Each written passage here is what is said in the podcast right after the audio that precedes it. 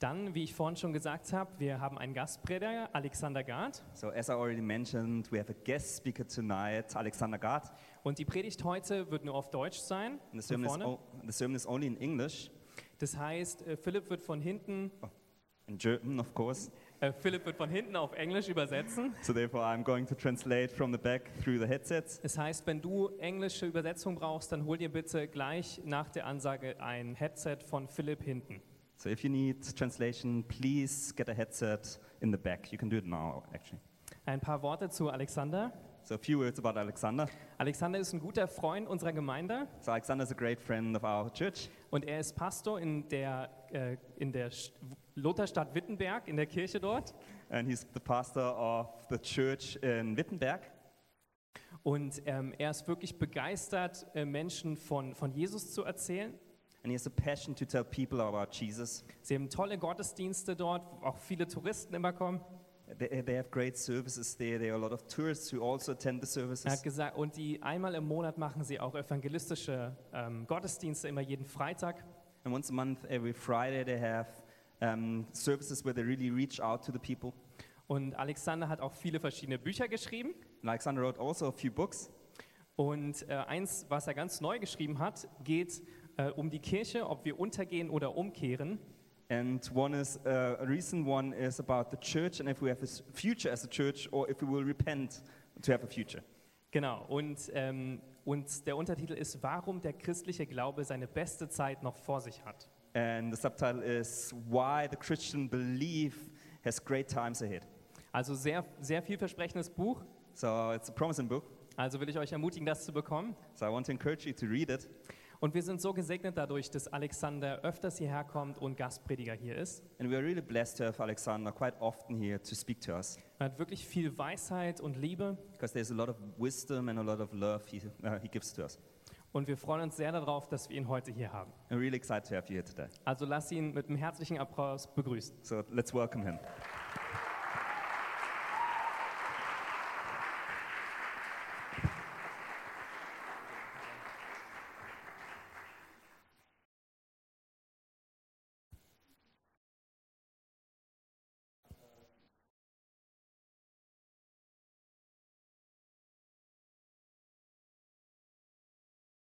Okay, überredet. so, genau. So. Ich habe so eine Angewohnheit, wenn ich irgendwo Gastprediger bin, äh, irgendwie ganz plump halt, mich beliebt zu machen oder denke zumindest, dass das manchmal funktioniert. Und da verschenke ich Bücher. Ich habe ein Buch, ein ganz kurzes, dünnes geschrieben über den Sinn des Lebens, weil über kaum eine Frage kommt man besser mit Menschen über Gott ins Gespräch wie über den Sinn des Lebens. Und da habe ich ein bisschen was geschrieben. Das verschenke ich jetzt einfach so, also wer das will und so. Ja. Oder wer vielleicht ein tolles Geburtstagsgeschenk für jemanden braucht.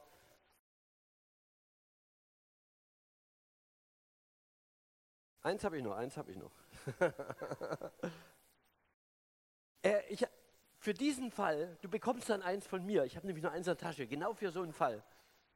Weil, es- weil, weil es tut mir der Seele weh, wenn ich mir überlege, der, der will jemand nach vorne rennen, dann, oh, schon alle. Das ist einfach äh, blöd. Ja? Ich freue mich, äh, hier zu sein. Ja, ich bin, äh, hier ist mein Hauptwohnsitz, ich bin Berliner. Ich habe hier in Berlin äh, zwei Gemeinden gegründet, die Junge Kirche äh, Berlin. Ja, schon ungewöhnlich, wenn ein evangelischer Pfarrer äh, Gemeindegründer ist. Ich glaube, ich war in den 90er Jahren nach der friedlichen Revolution habe ich meine erste Gemeinde gegründet, da äh, in, in Sonneberg in Thüringen. Und ich, ich war der allererste und mir konnte auch niemand sagen, wie das geht. Und ähm, da wusste auch nicht, was liest man da oder so. Und dann habe ich gehört, dass die Kirche in England, die Church of England, dass die also Church Planting äh, macht. Da bin ich nach England gefahren und habe mal gefragt, wie machen die das? Und da habe ich so lebendige missionarische Gemeinden kennengelernt, die ich hier noch nicht so gesehen hatte. Ja. Ich habe heute ein richtig ein, ein, ein wichtiges Thema und zwar, äh, wie wichtig es ist, dass Gott zu uns redet, zu uns persönlich redet. Weil man muss sich das mal überlegen, äh, ich will, dieses, will nicht, dass das Thema irgendwie banal wird. Da redet nicht irgendjemand, äh, so ein Opa mit weißem Bart im Himmel, sondern es ist der, der vor drei 13,8 Milliarden Jahren es wahnsinnig krachen ließ, Big Bang, Urknall und dann ist das ganze Universum äh, entstanden. Und wahnsinnig äh, mit, mit der ganzen, da ist die Zeit entstanden, da sind äh, die, die Naturkonstanten wie Gravitation und Elektromagnetismus entstanden, äh, die Materie äh, ist entstanden, also alles, was da ist. Und das ist so unglaublich, dieses riesige Universum. Und ähm, was für ein Gott. Ich kann mich erinnern, ähm, ich war, ah ich habe mal eine Nacht im Freien verbracht im Hochgebirge. Ich gehe also wahnsinnig gerne Bergsteigen, also äh, alpines äh, Wandern. Da so drei, ich mache jedes Jahr mindestens zwei, drei, dreitausender. Und äh, ich, ich habe auch manchmal einfach meinen Schlafsack dabei und und wenn klarer Himmel ist, auf einer Höhe von 2500 Metern im Freien in deinem Schlafsack zu übernachten und du hast keine Strahlung und es ist ganz dunkel äh, und der Sternenhimmel, es ist so hell, du siehst das und du stellst dir vor, dir wird ganz schwindlig, du rast mit einer Wahnsinnsgeschwindigkeit äh, um die Sonne rum, aber ähm, die, das, unsere Galaxie, die kreist wieder um die Mitte und dann und die Galaxie, also alles ist in Bewegung und in einer Wahnsinnsgeschwindigkeit und alles so riesengroß, die Milch, unsere Milchstraße und da hast du noch ferne Galaxien, die sind teilweise, äh, also tausende von Lichtjahren entfernt. Also das Licht, was wir sehen, ist tausend Jahre unterwegs gewesen und äh, vielleicht äh, gibt es den Stern gar nicht mehr. Also unheimlich weit entfernt. Wenn ich mir überlege, das Licht von der Sonne braucht achteinhalb Minuten. Also so nah ist die Sonne und da. Also ja, aber das ist gar nicht mein Thema. Ich wollte sagen, und dieser gewaltige, dieser, dieser gewaltige Schöpfer, diese uns unendlich überlegene, kreative Intelligenz spricht zu deinem Herzen. Es ist so, es ist unbegreiflich. Und ähm, als ich das mal ver verstanden habe, Gott ist ja eigentlich äh, nicht kleiner geworden, sondern der ist durch die Naturwissenschaft immer größer geworden. Also in unserer Sicht so gewaltig. Früher, als die Menschen noch das, äh, das geozentrische Weltbild hatten, da dachten wir sind der Mittelpunkt und da kreist noch ein bisschen was um uns rum und dann hat Gott noch ein paar Lichter ein bisschen weiter aufgehängt, das sind die Sterne und das war's dann. Und nach und nach erkennen wir, das ist ein Riesending, ja, ein Riesending. Und wir sind eigentlich nur Staubkörner. Und wir sind doch keine Staubkörner, sondern Gott sieht dich und er liebt dich und er möchte zu deinem Herzen reden. Es, es ist so äh, der Hammer. Ehrlich gesagt, je mehr ich begreife, wie Gott ist und was er getan hat, dass wir seine Freunde werden, umso weniger kann ich eigentlich verstehen, warum die Leute das nicht ergreifen und annehmen und sagen, hey, das, that's it. Äh, das ist es. Und man muss sich ähm, vorstellen, ähm, dieser, dieser wahnsinnig großartige, herrliche Gott, der in einem Licht wohnt, dieser Gott startet eine große Kommunikationsoffensive. Die Kommunikationsoffensive heißt Jesus. Gott wird nämlich einer von uns, damit wir ihn verstehen können, damit wir, äh, damit wir eine Ahnung haben, was Menschsein heißt, wie wir leben sollen. Und dann bringt er auch noch ein Opfer, in dem dieser Gott, der einer von uns wird, sich von uns zu Tode schinden lässt, damit auch der letzte Dödel begreift, dass wir radikal geliebt sind. Und er hat eine Kommunikationsoffensive eröffnet in Jesus. Und Jesus sagt, ich lasse euch nicht als Weisen zurück. Ich sende euch den Heiligen Geist. Das heißt, Jesus startet eine Kommunikationsoffensive mit den Einzelnen, mit dir und mit mir. Also Jesus, die Kommunikationsoffensive Gottes für die gesamte Menschheit, damit wir Gott erkennen, damit wir uns erkennen und damit wir, damit wir den Weg finden, um Gottes Freunde, um Gottes Kinder zu werden. Und dann diese Kommunikationsoffensive des Heiligen Geistes, dass der Heilige Geist, ja, dass Gott selber etwas von seiner, von seiner Realität in unser Herz legt und mit uns kommunizieren möchte. Das ist so eine großartige Geschichte. Jesus sagt, meine Schafe hören meine Stimme.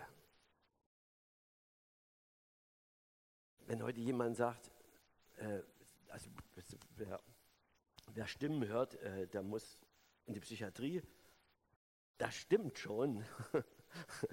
es, gibt, es gibt Stimmen, die sind einfach pathologisch, aber das ist, äh, aber das ist etwas anderes. Das ist der gute Hirte, weil er nämlich lebt, weil er auferstanden ist, weil er den Heiligen Geist sendet. Ja? Meine Schafe hören meine Stimme und ich kenne sie und sie folgen mir. Ich gebe ihnen das ewige Leben und sie werden niemals umkommen. Niemand kann sie aus meiner Hand reißen. Johannes 10, Vers 27.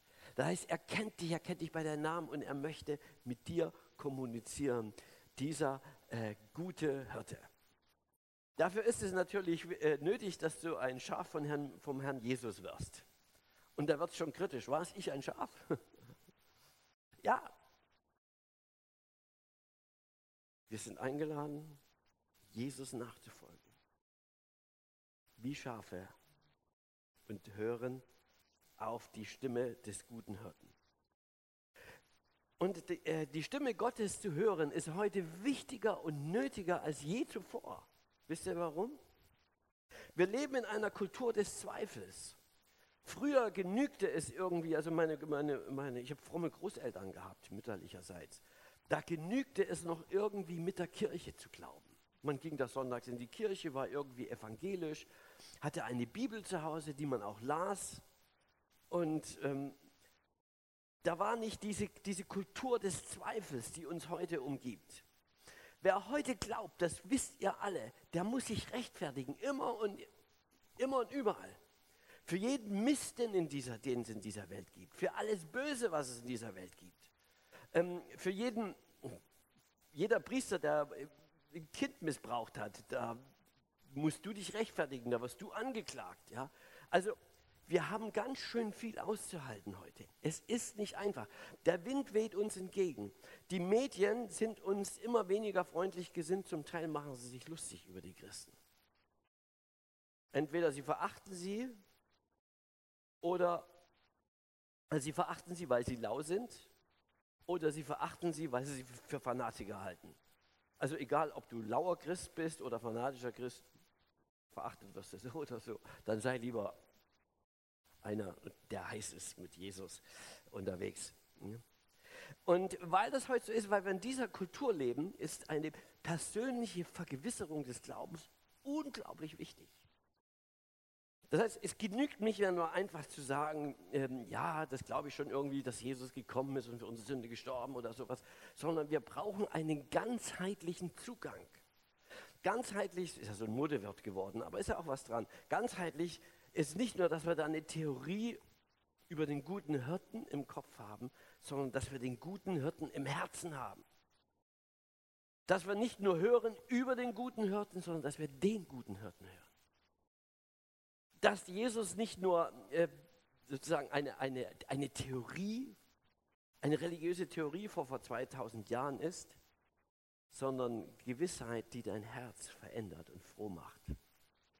Das eine, wir haben eine ganz neue Herausforderung. Deswegen finde ich dieses Thema ähm, auch so richtig, so wichtig. Richtig natürlich auch. Ja. Es gibt äh, ein Zitat, das ist eines meiner Lieblingszitate. Manchmal sagen ja Theologen auch ganz vernünftiges Zeug. Und äh, es gibt einen Theologen, der gilt als einer der größten Theologen des 20. Jahrhunderts, ein katholischer Theologe, Karl Rahner. Und er hat in den 60er Jahren ein Wort gesagt, dessen Bedeutung wir heute zunehmend bekennen.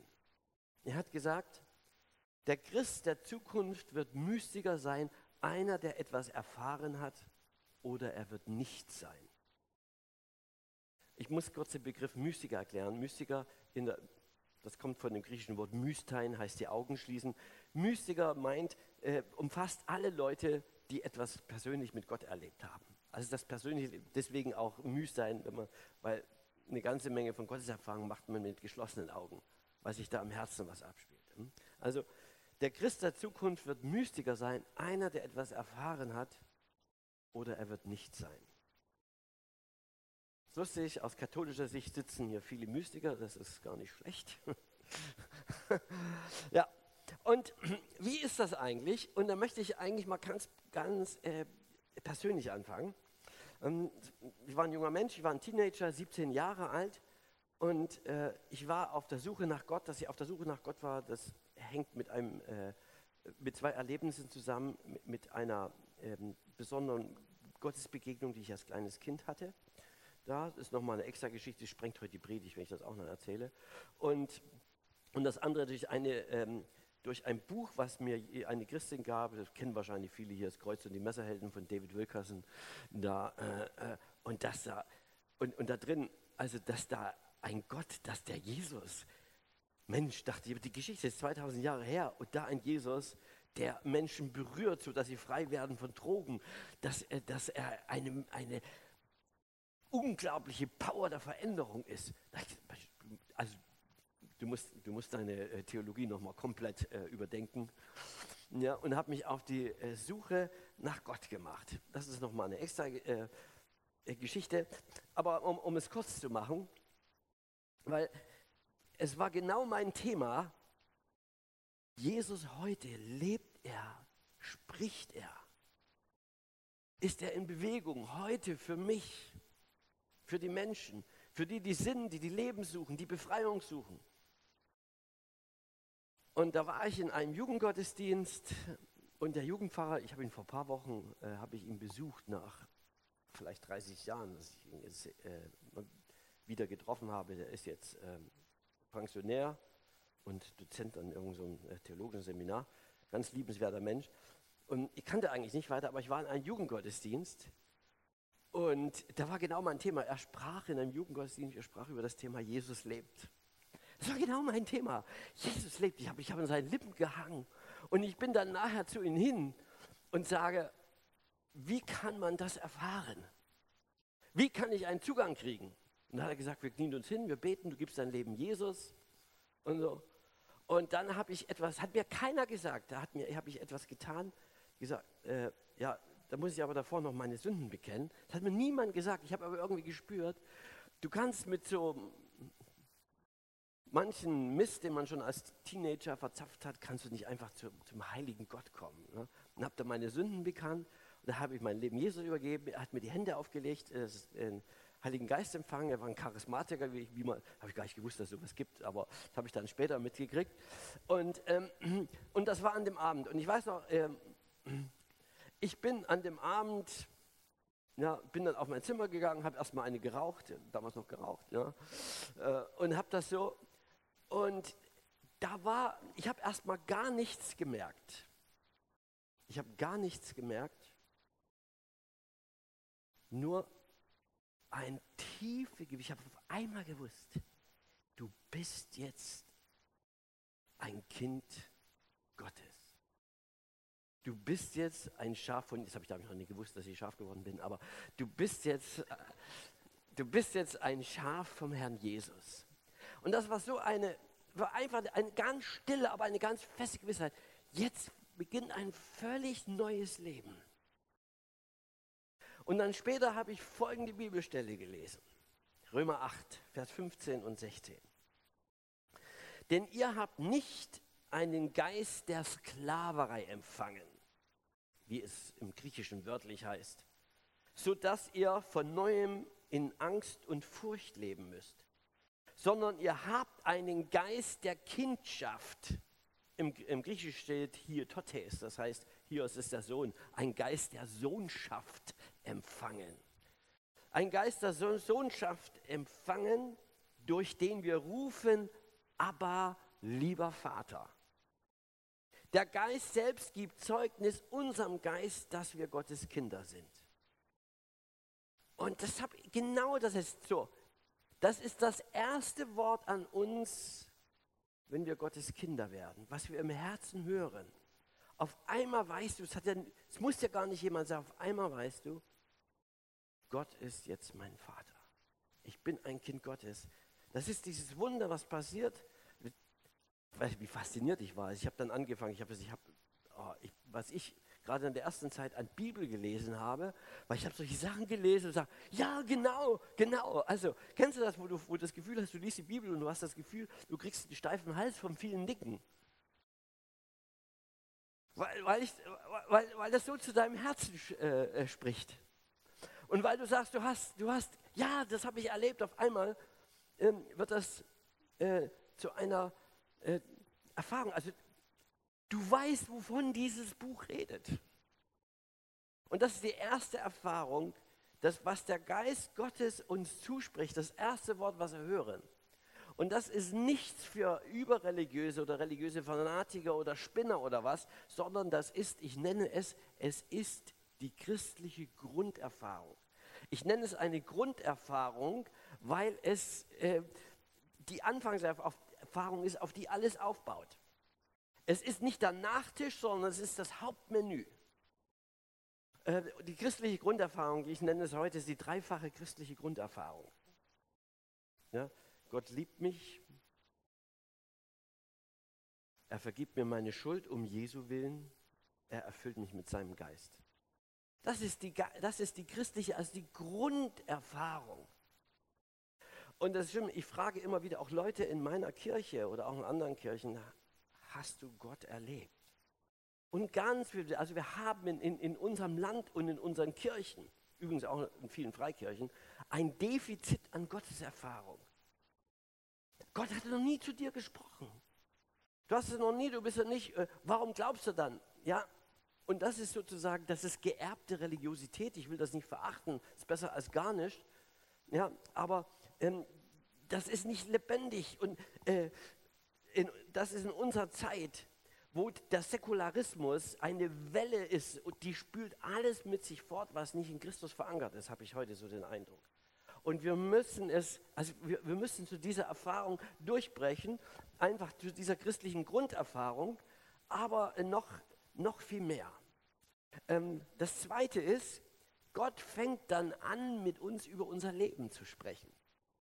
Ich will jetzt mal das steile Wort Berufung vermeiden, weil bei Berufung, äh, das ist für viele zu hoch gehängt. Weil ich will das runterbrechen. Äh, aber Gott hat, äh, Gott hat Ideen für unser Leben. Ich würde nicht sagen, er hat einen Plan, weil das klingt mir, ähm, das klingt mir, also ich bin ja DDR-Kind, ich bin in der Diktatur groß geworden und da, da, hatte man einen Plan für mein Leben. Für jeden Bürger hatte man einen Plan und ähm, das Wort, also die Vorstellung, jemand einen Plan für mein Leben, finde ich ganz, ganz unangenehm.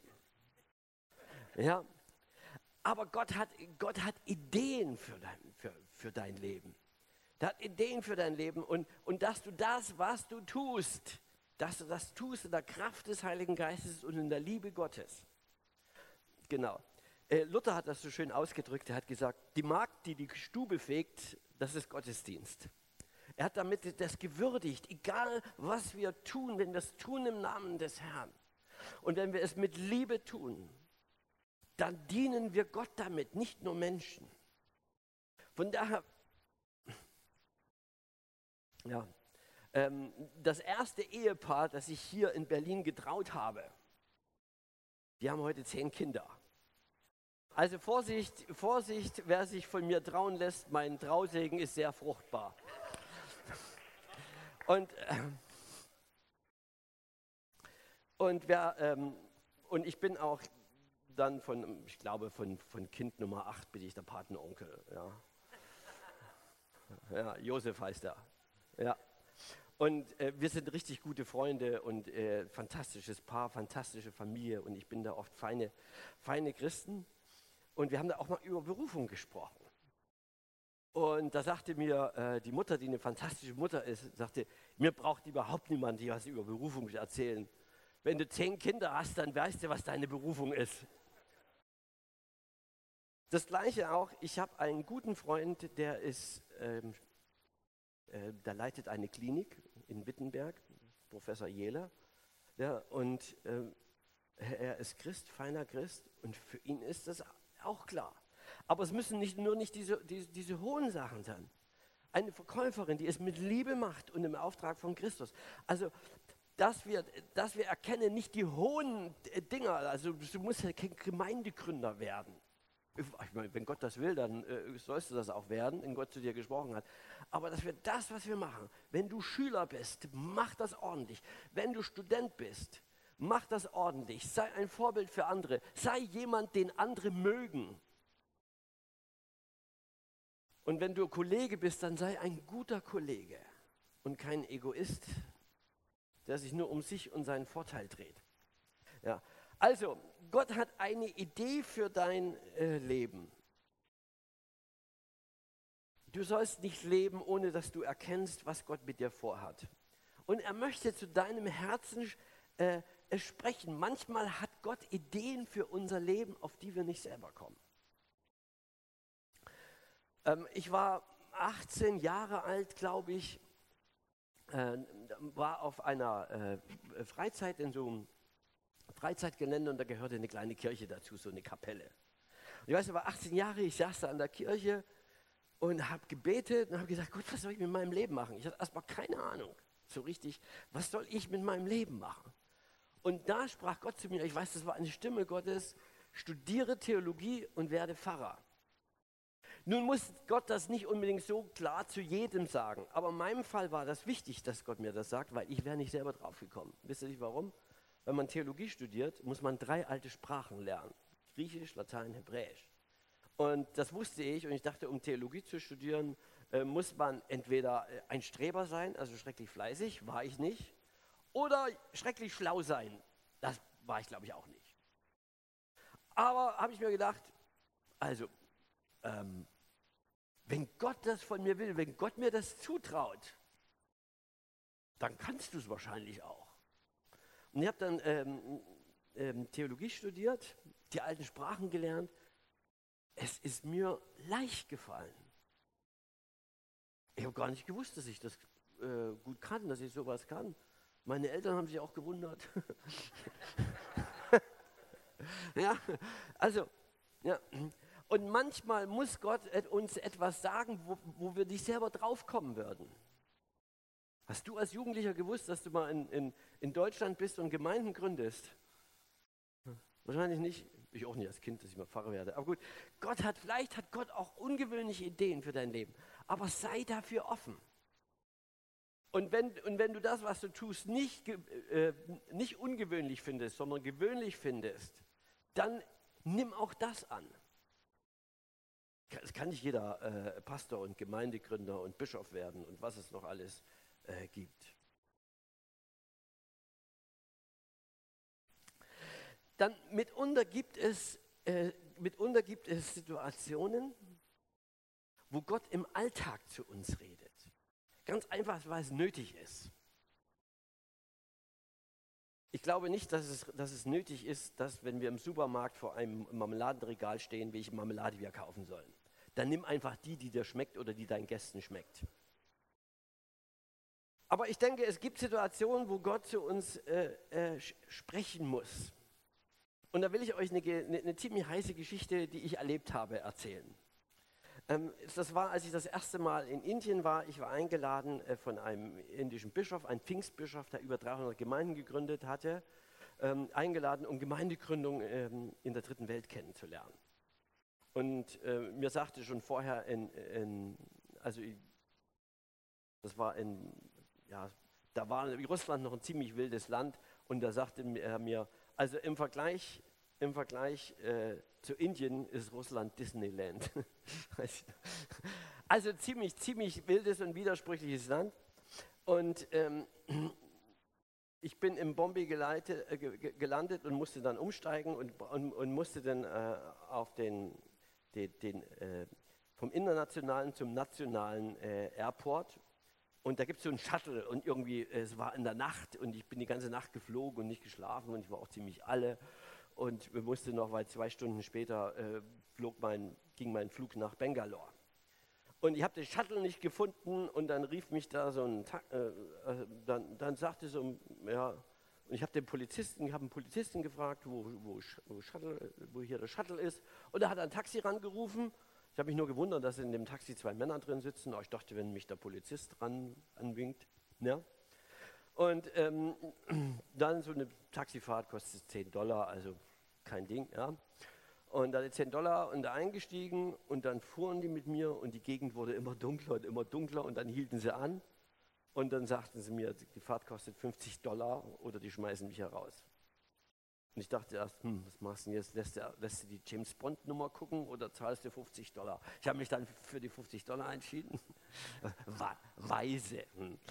Hm. Auf alle Fälle, äh, äh, habe ich richtig die Nase voll gehabt. Ich fühlte mich betrogen und abgezockt. Wahrscheinlich haben die dann dem Polizisten was abgegeben oder schwieriges Land. Naja, haben sie mich dann doch noch zu dem äh, Airport gefahren. Ich habe die Nase voll gehabt, bin dann in Bangalore. Da war es, ab, war es verabredet, dass der Bischof mich abholt. Ich steige da aus und sitze da und sitze da und kein Bischof kommt. Da, oh. Und es war, ähm, ja, und damals, ich weiß, ich habe eines der ersten Handys gehabt damals, also ich habe dann mit dem Handy versucht anzurufen, da ging aber, äh, da meldete sich irgendwas, irgendwas ein Anrufbeantworter, irgendwas, also äh, auf alle Fälle habe ich da niemanden erreicht und ich saß da, es wurde schon hell, es war dann so früh um sechs oder sowas und ich war, was machst du denn jetzt hier, du kennst ja niemanden, du äh, erreichst niemanden mit dem Handy, also die ganze Nacht abgezockt worden, die ganze Nacht äh, äh, unterwegs an diesem äh, komischen äh, fremden Land. Also ich habe ich hab richtig die Schnauze voll gehabt. Ja, das kann man sich so vorstellen. Ne? Und ähm, mit einmal spricht mich da ein gut gekleideter Inder an, also richtig mit Anzug und tolle Krawatte und richtig und so. Da fragte mich, do you need help?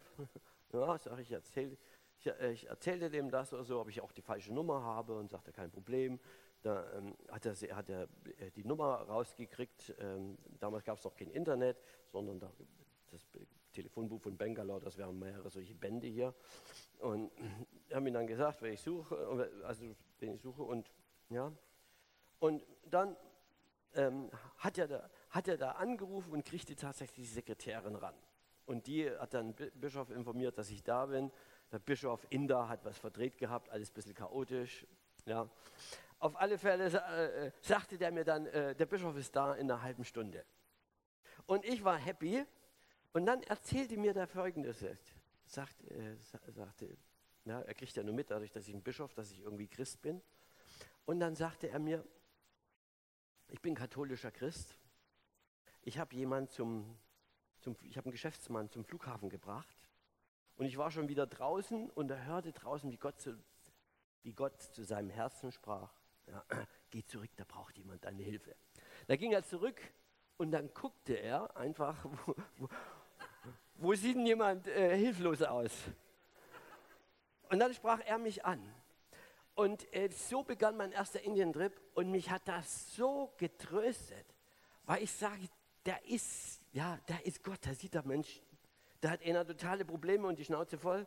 Ja, und dann guckt er, wer von meinen Kindern ist online. Wer von meinen Kindern ist online und gibt den einen Impuls, sagt einfach, geh zurück, da braucht jemand deine Hilfe. Und das war einer, der offensichtlich ein wiedergeborener Christ, äh, der die Stimme Gottes kannte, ging gehorsam zurück und guckte einfach, was habe ich denn hier gehört und wer braucht denn meine Hilfe? Ja, also das war mein erster Indien-Trip. Ich war so äh, getröstet und auch bestärkt und sage, ist das geil. Der Schöpfer des Universums, dieses wahnsinnige Universum, äh, wo die, die, die Erde nur ein Staubkorn ist, also äh, weniger als nichts in, in dem Vergleich zu den Weiten des Weltalls, der sieht dich. Und der guckt drum, der sieht auch noch einen anderen und sagt, da ist jemand online und gibt den einen Impuls zurückzukommen. Äh, und ich wusste ja, Gott sieht mich und Gott sieht dich, verstehst du? Wenn du das nächste Mal in einer schwierigen Situation bist, vielleicht erinnerst du dich an die Geschichte. Gott sieht dich, wie du gerade schimpfst und traurig bist und sauer und dich vielleicht auch schlecht benimmst, wie das so ist, wenn wir nicht gut drauf sind. Und es ist von daher eine Frage, wie kann ich sensibler werden für das Reden Gottes? Denn Gottes Stimme zu hören muss trainiert werden. Wir leben in einer so lauten Zeit. Die meisten Menschen, auch viele Christen, sind einfach total zugeballert mit allem Möglichen.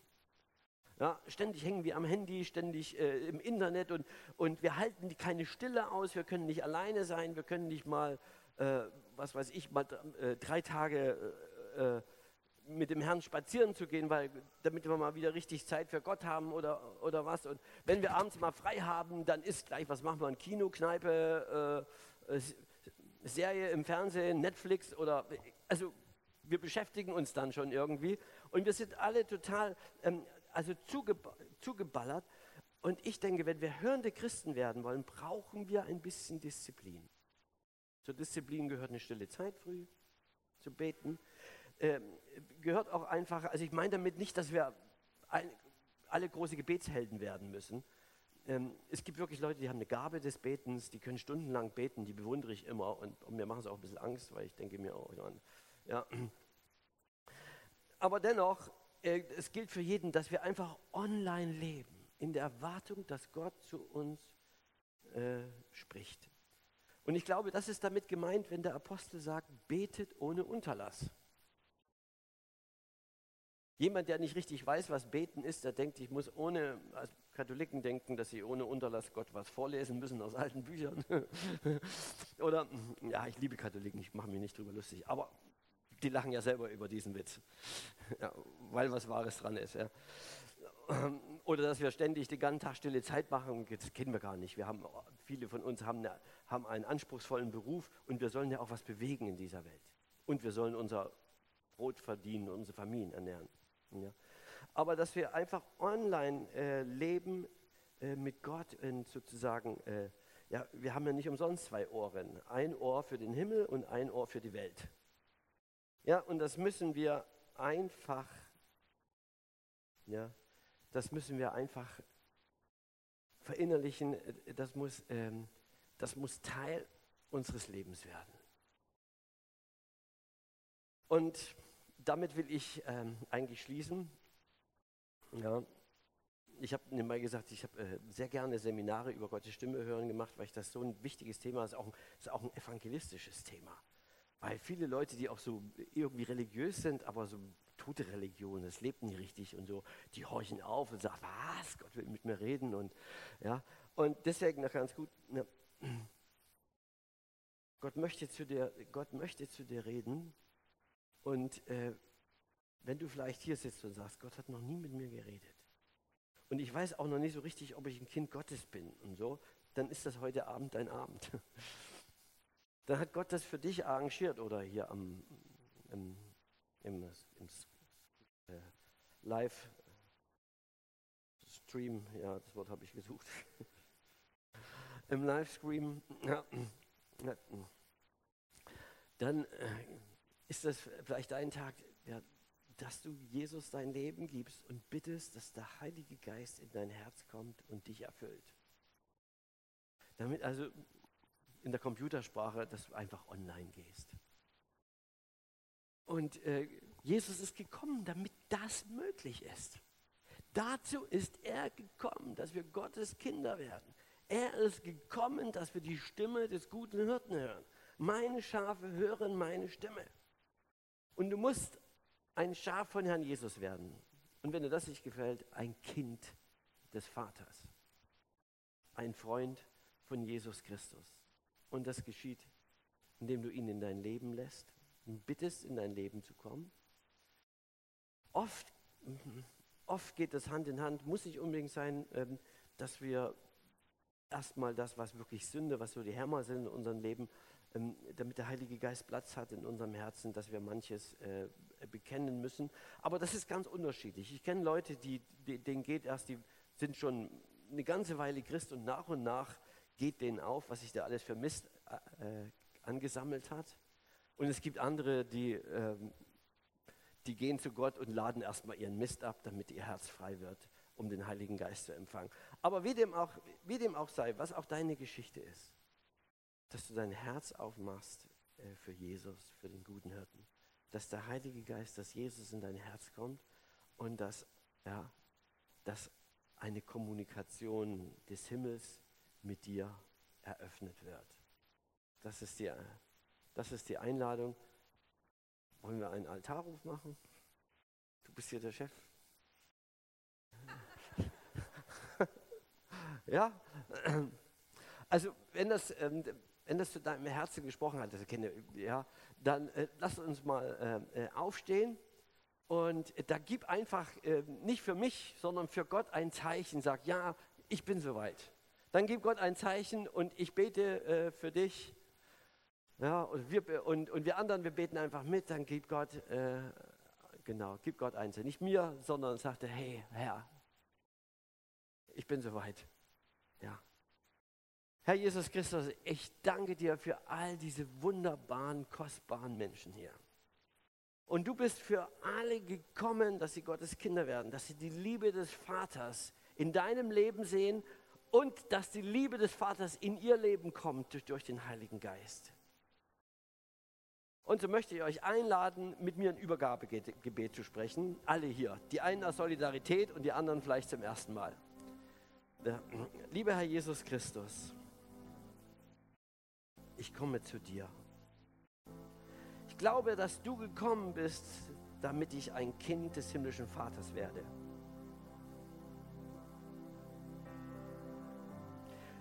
Du bist für meine Schuld gestorben. Und ich bitte dich, vergib mir meine Sünde. Ich gebe dir mein Leben mit allem, was ich bin und habe. Leib, Geist und Seele. Ich will ein Schaf von dir sein. Ein Kind des Allerhöchsten. Führe und leite mich. Sprich zu meinem Herzen. Führe mich hinein in die wunderbaren Geheimnisse der Kindschaft Gottes. Erfülle mich mit dem Heiligen Geist. Im Namen Jesu. Amen.